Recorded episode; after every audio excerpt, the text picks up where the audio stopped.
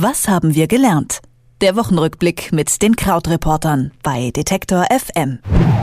Großbritannien hat einen neuen Premierminister. Der Brexit-Befürworter Boris Johnson wurde am Dienstag von der konservativen Tory-Partei zum Parteichef gewählt und am Mittwoch von der Queen zum britischen Premier ernannt. Neben der Ernennung des Brexit-Hardliners haben auch zwei Leipziger Kitas bundesweit für Furore gesorgt. Die hatten entschieden, Schweinefleisch aus dem Speiseplan zu nehmen. Kurz darauf haben sie diese Pläne aber wieder zurückgenommen. Außerdem wurde in dieser Woche gleich mehrmals der Hitzerekord in Deutschland gebrochen. Diese drei Themen bespreche ich mit Christian Fahrenbach im Wochenrückblick mit den Krautreportern. Hallo Christian. Hallo Max. Ja, klarer Sieger in dieser Woche ist der neue britische Premierminister Boris Johnson. Als Brexit-Befürworter strebt er einen schnellen Austritt aus der EU an, wenn nötig sogar ohne jegliches Abkommen. Wie sieht das Kabinett aus, äh, das ihn dabei unterstützen soll? Klarer Sieger, das kann man wirklich sagen, denn sobald er im Amt war, hat er äh, mit als erste Amtshandlung erstmal äh, die Positionen neu durchsortiert. Sehr viele sind schon freiwillig gegangen, also drei Minister haben ihren Rücktritt erklärt aus Protest gegen seinen Sieg. Und dann hat er aber letztlich auch andere Hardcore-Brexit-Befürworter um sich geschart. Und zwar ähm, vielleicht um mal auf so ein paar Namen zu schauen. Da ist zum einen ähm, Priti Patel, die eine Hardlinerin ist, was so Bestrafung angeht. Und die wird auch Innenministerin jetzt, äh, war früher Entwicklungsministerin, ist dann aber wegen äh, eines Skandals, weil sie sich nicht gemeldet hat oder weil sie nicht gemeldet hat, dass sie sich mit israelischen Kontakten getroffen hat, zurückgetreten. Dann haben wir als Finanzminister Sajid Javid, der im Sinn von Margaret Thatcher regieren möchte oder das Amt führen möchte. Dominik Raab, der schon mal für Schlagzeilen äh, gesorgt hat, weil er gesagt hat, also ich würde mich nicht als Feminist bezeichnen, ist neuer Außenminister. Und dann noch ganz interessant, vielleicht als letztes Dominic Cummings, das war einer der wichtigsten Verantwortlichen in der Austrittskampagne beim Brexit. Der ist jetzt als Senior Advisor, also so als Berater, in das Team von Boris Johnson gekommen und da vermuten eben viele, das ist so ein erfahrener Wahlkämpfer. In Wirklichkeit äh, stellt man sich da vielleicht sogar schon darauf ein, dass es bald wieder zu Wahlen kommen wird. Verstehe, also ein Kabinett äh, aus Hardlinern über Hardlinern. Was bedeutet das denn jetzt für die weiteren Brexit-Verhandlungen? Das ist eine gute Frage und im Moment sieht es eben alles komplett danach aus, als sei das so ein, als erhöhe Boris Johnson so seinen Bluff. Denn er ist ja im Prinzip an die Macht gekommen mit dem Versprechen, naja, das wird alles nochmal verhandelt und das wird alles total super, aber die EU sagt natürlich, es gibt ja schon ein ausverhandeltes Dokument, das hat lang genug gedauert und wenn ähm, es bis zum 31. Oktober eben keine Mehrheit unter den Briten dafür gibt oder unter den britischen Parlamentariern, dann gibt es halt diesen Hard Brexit. Das Verhalten der EU ist im Prinzip auch immer so ein bisschen, das wird euch mehr wehtun als uns, denn tatsächlich ist ja die Vermutung, dass dieser ungeregelte EU-Austritt der Wirtschaft und äh, dem alltäglichen Austausch unter dem Kontinent und den Briten schaden würde. Es gibt aber noch so ein kleineres anderes Szenario, äh, dass man nämlich sagt, naja, auch Boris Johnson wird eigentlich nicht gelingen, was Theresa May nicht geschafft hat, sodass es eben zu schnellen Neuwahlen kommt, aber dann möglicherweise eben die Befürworter eines Verbleibs in der EU gewinnen, es möglicherweise doch noch zu einem zweiten Referendum kommt und so der Austritt abgewendet würde.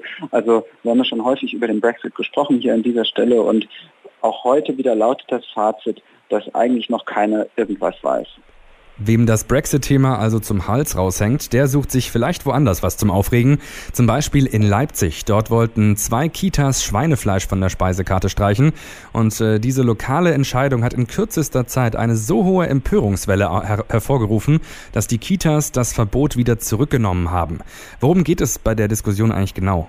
Tatsächlich ist es eigentlich schon fragwürdig, ob man von einem Verbot sprechen kann. Denn die Debatte, die dem Ganzen zugrunde liegt, ist, dass in den Kitas zusammen mit den Eltern besprochen wurde, wäre es eigentlich für euch in Ordnung, wenn wir in der Kita als Mittagessen kein Schweinefleisch mehr auf der Karte haben. Also man redet im Prinzip, ich glaube in so einer Kita, die haben ja auch eh nicht jeden Tag Fleisch, vielleicht so von einem Essen die Woche oder sowas. Und da haben die Eltern gesagt, ja, ja, alles klar, kein Problem, dann bietet die Kita das nicht mehr an. Und die Kita hat auch gesagt, ja, okay, und auch kein, keine Gummibärchen und so. Ein richtiges Verbot ist es in dem Sinne nicht, dass eben äh, keinem Kind irgendwas wirklich verboten wird. Also wenn es ein Salamibrot essen möchte, kann es das weiter noch mitbringen. Und eben auch an den Fleischtagen gibt es eben dann jetzt Rind, Lamm und Hühnchen. Aber in dieser Debatte, also die Bildzeitung hat dann darüber berichtet, die CDU, es ist ja auch Wahlkampf in Sachsen, hat daraus gleich eben dieses Schweinefleischverbot gemacht. Die AfD, äh, Beatrix von Storch hat gleich geschrieben von einer kulturellen Unterwerfung und äh, deshalb ist es jetzt halt so eine Riesennummer geworden geworden. Äh, wir sind natürlich auch im Sommerloch. Und ein Satz hat mir ganz gut gefallen. In einem Bericht, den ich gefunden habe, da wurde eine Mutter gefragt und die hat gesagt, naja, meine Vierjährige, das ist sowieso absurd, äh, die merkt das sowieso nicht, ob sie Schweinefleisch isst oder nicht. Ja, es, es gibt ja in Deutschland auch mehrere Schulkantinen und Kitas, die auf Schweinefleisch also eh schon verzichten. Warum ist es, warum ist diese Entscheidung in Leipzig denn jetzt zum Aufreger geworden? Die ist natürlich einfach sehr, sehr hochgeschrieben worden. Also wir hatten eben wirklich diesen äh, Bildzeitungsbericht, dann gab es eben, natürlich, weil dieses Thema ja auch so riesig symbolhaft steht, eben das ist quasi das Zeichen, dass man die christlichen Werte aufgibt anscheinend. Und dann natürlich, wir sind in den Ferien, es passiert vielleicht auch nicht so viel anderes. Ähm, ich glaube, das ist da alles zusammengekommen, dass es eben jetzt so eine, eine große Debatte gibt. Und die Kitas sind ja auch extrem davon überrascht worden, haben das jetzt wieder zurückgezogen. Aber es ist so ähnlich bisschen wie die äh, Veggie-Debatte, die es äh, im Wahlkampf vor zwei Wahlen mal gab, wo es ja auch nur um die Anregung ging, wie wäre es eigentlich, wenn es in Kantinen einmal die Woche einen fleischlosen Tag gibt und wo dann auch gleich sehr äh, hart daraus skizziert wurde, ähm, da soll uns was verboten werden. Also ähm, das Thema Fleischessen scheint den Deutschen sehr emotional nahe zu gehen. Ja, noch ein Thema, um das man äh, diese Woche ja überhaupt nicht herumkam, ist die Hitze. Die erste Hitzerekordmeldung, die kam am Mittwoch aus Geilenkirchen mit 40,5 Grad. Welche anderen Hitzerekorde hatte denn diese Woche für uns noch zu bieten?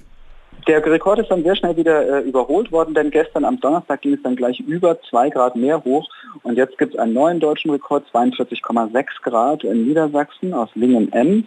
Ähm, und jetzt fragt sich natürlich jeder, okay, ist das ein Zeichen? Und äh, man muss dazu sagen, also so ein, eine heiße Temperatur an sich ist eben kein Zeichen, sondern das ist sozusagen Wetter. Wenn es aber im Monatsschnitt oder im Jahresschnitt einfach konsequent höher liegt, dann ist es natürlich Klima. Und das sehen wir natürlich auch. Die Wahrscheinlichkeit für solche Hitzewellen wird weiter steigen. Jetzt in diesem Fall aktuell, was wir sehen, ist, dass es eben ein Hoch- und ein Tiefdruckgebiet gibt, die äh, warme Luftmassen aus äh, Nordafrika nach, nach Europa treiben. Und dadurch gibt es jetzt gerade diese Hitzewelle. Und wir sehen eben auch die Auswirkungen. Natürlich ist das Klimathema jetzt nochmal dringlicher.